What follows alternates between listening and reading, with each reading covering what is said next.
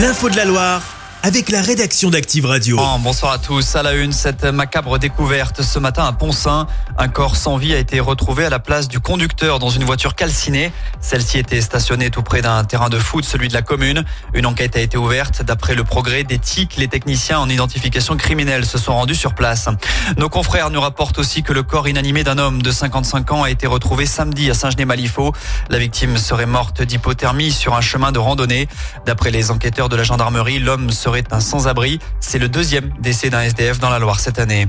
La CRS autoroutière lancelle un appel à témoins suite au drame qui s'est produit samedi soir sur la 47. On rappelle que quatre jeunes femmes ont été tuées et une autre a été grièvement blessée dans ce choc qui s'est produit à hauteur de Dargoire. La police souhaite comprendre les circonstances précises de l'accident. Au rayon des faits divers, toujours un autre accident a eu lieu hier soir du côté de Méon à Saint-Etienne. Il a fait un blessé grave, une femme de 23 ans qui a été hospitalisée en urgence absolue.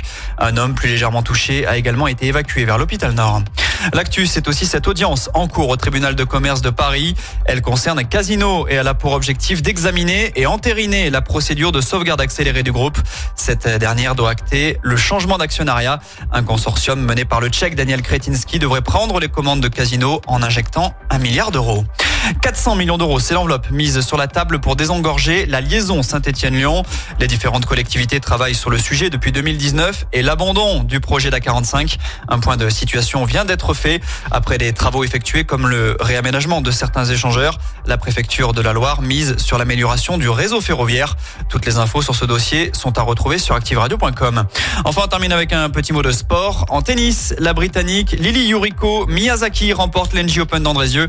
Elle a battu hier après-midi la Française Jessica Ponchi en 3-7 et elle succède ainsi à Océane Dodin qui avait remporté la 13e édition l'an dernier. Chaque semaine, vous êtes plus de 146 000 à écouter Active uniquement dans la Loire. L'actu locale, les matchs de la SSE, les hits, les cadeaux, c'est Active. Source Médiamétrie, IR local, habitude d'écoute en audience semaine dans la Loire des 13 ans et plus, de septembre 2021 à juin 2023.